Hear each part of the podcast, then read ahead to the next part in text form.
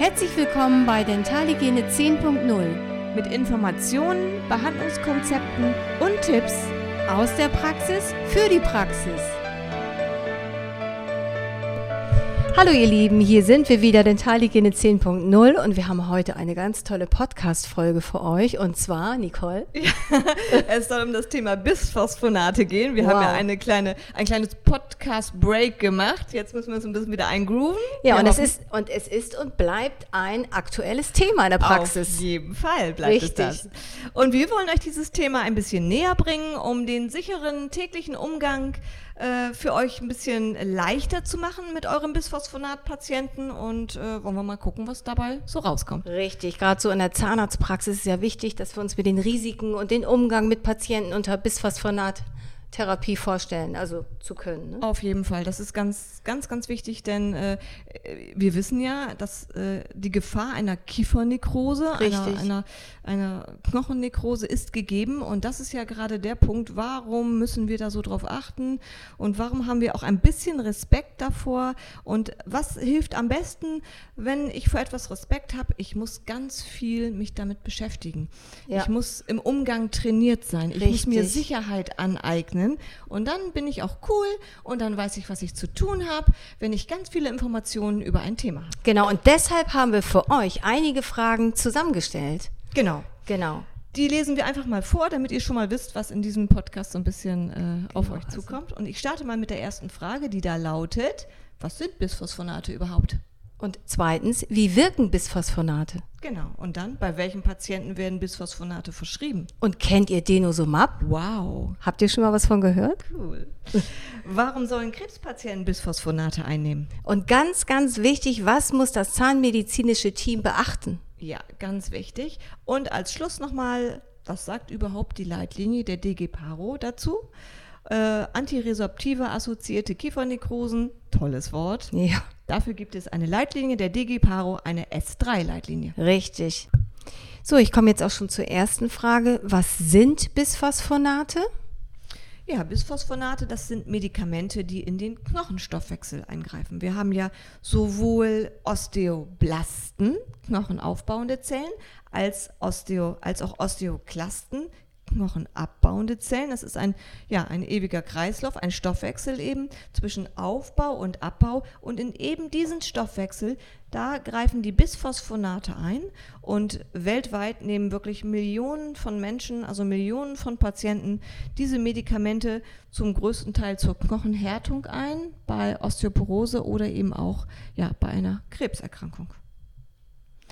Ja, und dann haben wir die erste Frage schon soweit beantwortet und wir nehmen mal die zweite. Wie wirken denn Bisphosphonate, Ella? Genau, man muss sich das so vorstellen. Sie legen sich wie eine Schutzschicht äh, ja, oder Deckschicht auf die Knochenoberfläche. Der Osteoklast nimmt das Bisphosphonat auf und wird damit äh, gehemmt sozusagen. Kann er, so, kann er, nicht mehr so arbeiten? Nee, genau, der kann nicht mehr so abbauen dann in dem Moment. Und äh, alternativ zu Bisphosphonaten gibt es doch noch äh, Denosumab, dazu aber später nochmal mehr. Ne? Genau, das ist ein Alternativmedikament. Richtig, da sage ich näher nochmal was dazu. Da gehen wir noch drauf ein. Okay. Ja, bei welchen Patienten werden Bisphosphonate verschrieben? Kannst du das nochmal äh, erläutern? Ja, das sind ja zwei große Patientengruppen und wenn ihr bei der Anamnese bemerkt, es handelt sich um einen Krebspatienten, um Frauen in der Menopause, um Osteoporose-Patienten oder es werden Medikamente, äh, die auf Dronat enden, verschrieben. Dann solltet ihr hellhörig werden. Zum Beispiel bei Osteoporose-Patienten, die ja zu 90 Prozent weiblich sind, werden ähm, die Bisphosphonate in Tablettenform gegeben. Und die Medikamentennamen, die könnten so lauten Alendronat, Risedronat, Ethidronat, Ibandronat und äh, die Halbwertzeit bei Bisphosphonaten in Tablettenform, die ist abhängig von der Dosierung, denn Bisphosphonate bleiben über Monate und oder Jahre im Körper und das liegt natürlich so ein bisschen daran, wie sind sie dosiert worden und warum sind sie gegeben worden.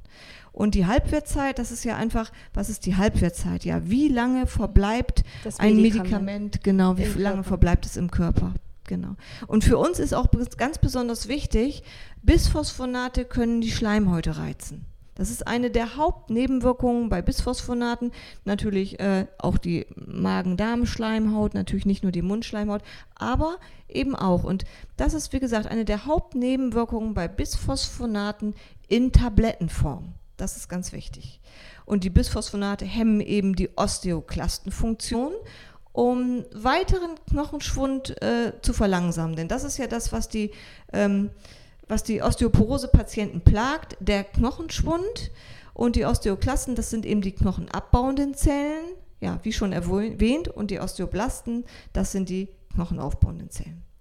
Anders ist es bei Krebspatienten. Hier sind besonders Patienten mit Mammakarzinom, mit Prostatakrebs, mit Lungen, mit Nieren, mit Darmkrebs oder auch Kopf-Hals-Tumore betroffen. Die nehmen also auch Bisphosphonate. Ist ja so ein bisschen erstaunlich. Dann denkt man erst, warum nehmen Krebspatienten Bisphosphonate? Ja, aber nur als Infusion oder in Tablettenform? Ja, hier werden vor, also meistens werden bei Krebspatienten die Bisphosphonate als, Fusion, als Infusion gegeben. Bei diesen Patienten ist die Gefahr einer Kiefernekrose durch die äh, hohe Dosierung deutlich erhöht. Also besonders aufpassen, Achtung. Dann. Genau. Ich habe ja, wenn ich, wenn ich Osteoporose-Patienten habe, die Bisphosphonate nehmen, ja, muss ich natürlich auch immer genauso gucken. Wenn ich aber weiß, ich habe einen Krebspatienten, der Bisphosphonate nimmt aufgrund seines Tumors und er bekommt eine Infusion, dann ist die Gefahr einer Kiefernekrose ungleich höher und da muss ich besonders drauf achten und da gehen wir nachher noch drauf ein, was wir da äh, so machen. Genau. Und äh, welche Medikamente sind das bei den ähm, Krebspatienten? Da haben wir noch mal so ein paar Namen hier für euch. Das ist Bondronat, Ibandronat, Parmedronat und das sind oft Infusionen, die so alle drei Monate gegeben werden. Und jetzt gibt es noch so ein neueres Medikament, das heißt Zolendronat. Da soll sogar die Info Infusion nur einmal im Jahr notwendig sein, aber das ist, glaube ich, noch sehr, sehr, sehr neu. Und wie gesagt, Halbwertszeit, da sind wir ja schon ein bisschen drauf eingegangen. Das muss man wissen, dass eben diese Bisphosphonate so lange im Körper nachweisbar sind. Und bei Infusionspatienten ist das eben besonders lang, bis zu zehn Jahre. Boah, also, das ist wirklich lange, ne? Genau, und so lange bleiben dann die Patienten für uns letztendlich auch Risikopatienten. Ja. So, jetzt komme ich aber zu meinem Denosumab. Kennt ihr Denosumab? Denosumab ist ein monoklonaler Antikörper. Es wirkt anders als Bisphosphonate. Es wirkt direkt im Immunsystem und beeinflusst das Rank-Rankel-System. Toller Name, Ella. Ja, das ist toll. Aber das kann ich jetzt nicht erklären. Also ganz einfach gesagt, hindert, hindert Denosumab die Osteoklasten an ihrer Entwicklung. Ja, ja, das ist wirklich sehr komplex. Das, das ist sehr komplex. Also ihr könnt gerne googeln, guckt euch das mal an. Das Rang-Ranke-System ist ganz interessant. Das könnt ihr euch selber mal anschauen. Aber äh, naja, die Bildung, Funktion und das Überleben der Osteoklasten wird eben beeinträchtigt. Und die Medikamentennamen sind Prolia und Xgeva. Ich weiß nicht, hast du das schon mal gesehen? Ja, also vor, vorrangig ähm, habe ich Prolia, höre ich das immer, wenn Patienten, ich nehme Denosumab, ja, ich nehme Prolia. Xgeva, ja, äh, taucht auch auf, aber habe ich noch nicht, selber nee. noch nicht oft nee. äh, bemerkt. Das Patienten. stimmt, ja. Also das heißt, kein starker Osteoklast, kein starker Knochenabbau. Genau. Ja. Und ähm, Denosumab wird als Injektion verabreicht. Und die Vorteile eben, die kurze Halbwertzeit, das sind nur 30 Tage. Das ist wirklich. Das, ne, ist, der, das ist der Punkt. Ne? Ja, also du hast eine höhere Lebensqualität, weil es äh, auch nur alle sechs Monate verabreicht wird. Ja, das ist für die, das war auch, glaube ich, ausschlaggebend, dass einfach für die Patienten, es ist eben nur 30 Tage im Körper. Wir sind wieder bei der Gefahr der Kiefernekrosen. Ja und äh, die Patienten bekommen es nur alle sechs Monate. Ja. Hat aber auch Nachteile. Es hat auch Nachteile. Ja. Und zwar ist es sehr teuer. Mhm. Ja. Äh, es greift eben tief in dieses Immunsystem ein, in dieses Rank-Rankel-System. Das, vielleicht, ich versuche es nochmal einmal mit dem Rank-Rankel-System. Das muss man sich so vorstellen, der Osteoklast. Das ist ja noch ein ganz kleiner Osteoklast. Der geht äh, erstmal in die Kita sozusagen und der wird niemals erwachsen. Dieses Denosumab äh, greift dann schon in die Entwicklung dieses Osteoklasten ein. Das wird gar kein großer, fieser, mieser Osteoklast, der den Knochenabbau ähm, äh, steuert, sondern schon vorher wird er gestoppt. Es wird nur so ein kleiner, mh, so ein kleiner Kindergarten. Der tut nix. Der tut nix. Genau, so ein kleiner Kindergarten-Osteoklast. Vielleicht kann man sich das so am besten vorstellen, ne? dass das, was das Denosumab macht, im Gegensatz zum Bisphosphonat. Es hindert die, ähm, es, es hindert die Osteoklasten an ihrer Entwicklung. Die Genau. werden gar nicht groß und stark. Ja, vielleicht kann man das so am besten beschreiben. Ja, das hast du schön erklärt. Das, Das finde ich toll. Ja, es ist, es ist nicht ohne. Finde ich richtig, Also, richtig. wie gesagt, aber Nachteile eben sehr teuer. ja, das Es stimmt. greift tief in das Immunsystem ein und es ist eben auch noch sehr wenig erforscht. Es ist noch kein wirklich altes Medikament, wo man auf jahrelange Studien zurückblicken kann. Es ist noch relativ neu auf dem Markt und man muss schauen, äh, ja, was es alles noch an Nebenwirkungen hat. Und was bisher zu sagen ist, die Gefahr von Kiefernekrosen ist bei Denosumab nicht deutlich geringer. Es ist nahezu gleich zu Bisphosphonaten. Äh, Denosumab hat antiresorptive Eigenschaften und der Antikörper senkt eben die Knochenresorption und erhöht so die Masse. Was macht Denosumab? Es erhöht die Masse und die Stärke des Knochens. Was haben die Patienten oft für ein Problem? Auch mit Osteoporose. Sie haben das Problem der Knochenbrüchigkeit. Oberschenkel-Halsbruch, überhaupt leichte Knochenbrüche, die dann schlecht wieder heilen, weil eben der Knochen einfach nicht mehr in seinem Stoffwechsel so aktiv ist. Und das äh, vermag Denosumab zu leisten. Das Bruchrisiko kann reduziert werden. Ja, und im Unterschied zu den Bisphosphonaten wird Denosumab nicht in den Knochen eingebaut. Aber das, wie gesagt, das Risiko einer Kiefernekrose äh, ist mit den von Bisphosphonaten vergleichbar. Ja, das stimmt. Das hast du schön erklärt. Sehr gut. Mal sehen, ob das auch äh, verständlich ankommt. Auf jeden Fall. Ja, und dann liegt mir noch ein Thema äh, am Herzen, das hatte ich ja vorher schon mal einmal kurz ähm, angesprochen.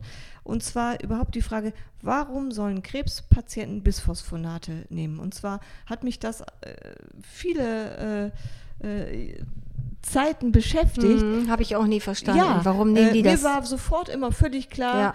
ähm, Osteoporose, Ja, klar. Bisphosphonate, logisch. Aber Wieso nimmt denn ein Krebspatient Bisphosphonate? Ja, das ist wirklich etwas, was man, äh, ja, wo, wo man sich mit beschäftigen sollte und dann hat man es verstanden und dann ist es plötzlich ganz logisch. Und wie gesagt, Bisphosphonate bei Osteoporose sind sie bekannt, aber warum nehmen das die Krebspatienten? Die Tumore der Krebspatienten produzieren Botenstoffe. Und diese Botenstoffe, die stimulieren die Osteoklasten. Also die ähm, regen die Osteoklasten zum, zur Aktivität an.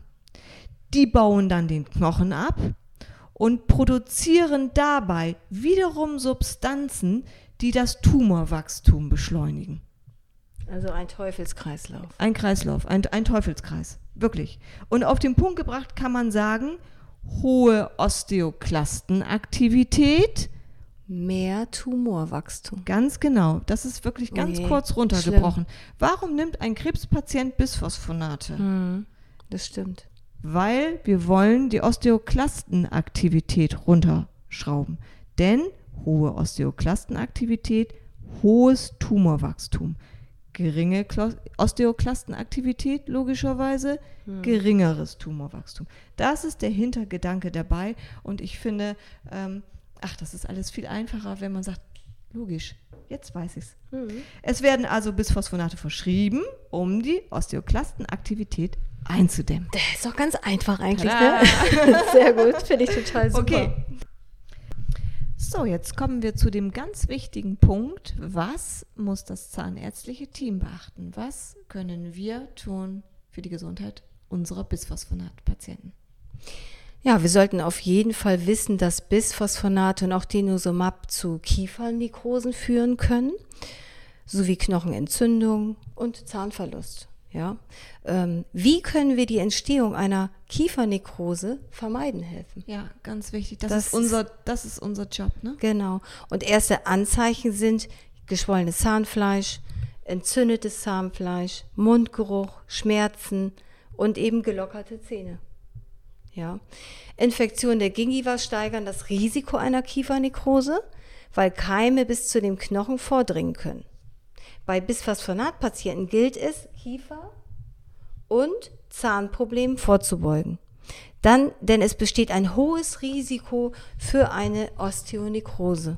Ja, genau. Ja, und was können wir machen? Eine intensive Anamnese vor jeder Behandlung. Ganz Immer wichtig. wieder, das sagen wir so oft, ja, wie wichtig die medizinische Anamnese ist, ja. Eine Mundhöhleninspektion, ist die Gingiva und Schleimhautabdeckung intakt? Ganz wichtig. Immer eben gucken? durchgucken. Ja. Dann einen engmaschigen Prophylaxe-Recall und eben die Motivation einer überdurchschnittlichen Mundhygiene. Auch ganz wichtig für den Patienten, was er zu Hause auch dann halt machen kann. Ne? Genau, die Compliance immer wieder sicherstellen und dem Patienten überhaupt auch erklären, du bist ein Risikopatient. Wir haben über eine lange Zeit, über einen langen Zeitraum äh, ein hohes Risiko, dass sich am Knochen etwas äh, verändert. Wir müssen zusammen als Team äh, ähm, deine Gesundheit im Blick haben. Also das ist ganz, ganz wichtig. Ja, ja. Also Schleimhautinspektion ist mir persönlich auch immer ganz, ganz wichtig. Ja, ganz super. Was sagt die Leitlinie der DGPARO? Das Ja. ist die letzte Frage. Ja, die, was, sagt, was sagen die Leitlinien der DG Paro? Ähm, die sagen vor allen Dingen eben auch, dass möglichst alle Entzündungsherde vor Beginn einer Bisphosphonattherapie saniert sein sollten. Ja, das, Das heißt, die das gesamte. Zahnarztpraxis, die Zahnärzte, äh, wenn die Patienten dann kommen, das ist natürlich, wir können ja nicht arbeiten, die Zahnärzte können ja nicht arbeiten, wenn die Patienten nicht da sind, aber da sind wir natürlich so ein bisschen auf die interdisziplinär auf die behandelnden Ärzte angewiesen, dass die ihre Patienten zum Zahnarzt schicken. Aber letztendlich, wenn der Patient kommt und sagt, es steht eine Bisphosphonattherapie an, dann ähm, ist es wünschenswert, auch angesichts der Leitlinien, dass eben alles vorher saniert wird. Das wäre toll, wenn die Onkologen das machen. Ja, das ist ganz wichtig.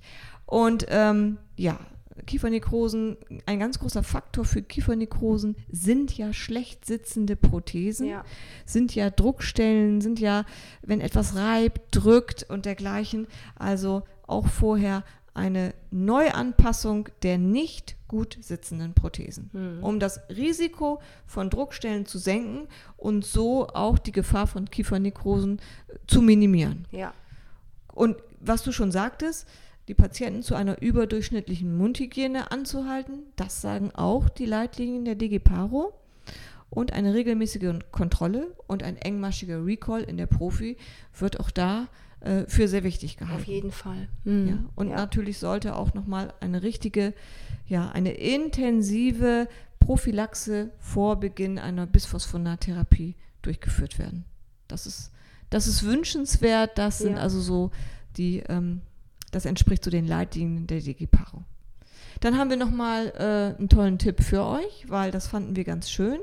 Geht doch mal auf die Seite äh, des DKFZ, das heißt des Deutschen Krebsforschungszentrums. Dort gibt es nämlich ein Faltblatt zum Thema Krebspatienten in der Zahnarztpraxis. Das könnt ihr euch entweder bestellen oder ihr könnt es auch als äh, PDF runterladen. Ja, und dann sind wir auch schon langsam, sind wir am Ende angekommen. Ja, vielleicht, haben, ich glaube, wir haben alles noch- gesagt. Ja. ne? Oder? Ella, vielleicht können wir noch so ein bisschen so einen kleinen Faktencheck machen ähm, mit Bisphosphonath-Patienten. Was ist für uns wichtig? Wir fangen mal vorne an. Ich sag mal Anamnese. Ganz wichtig, dass man darauf achtet, welche Medikamente werden genommen. Wie enden die Medikamente mit Dronat? Ja. Dann Haben wir eine Krebserkrankung? Genau, immer nachfragen. Bekomm, Wann bekommt er Infusion oder hat er welche bekommen? Mhm. Sitzt da vielleicht eine Frau in den Wechseljahren? Kann es sein, dass sie an Osteoporose leidet? Ja, Das ist wichtig.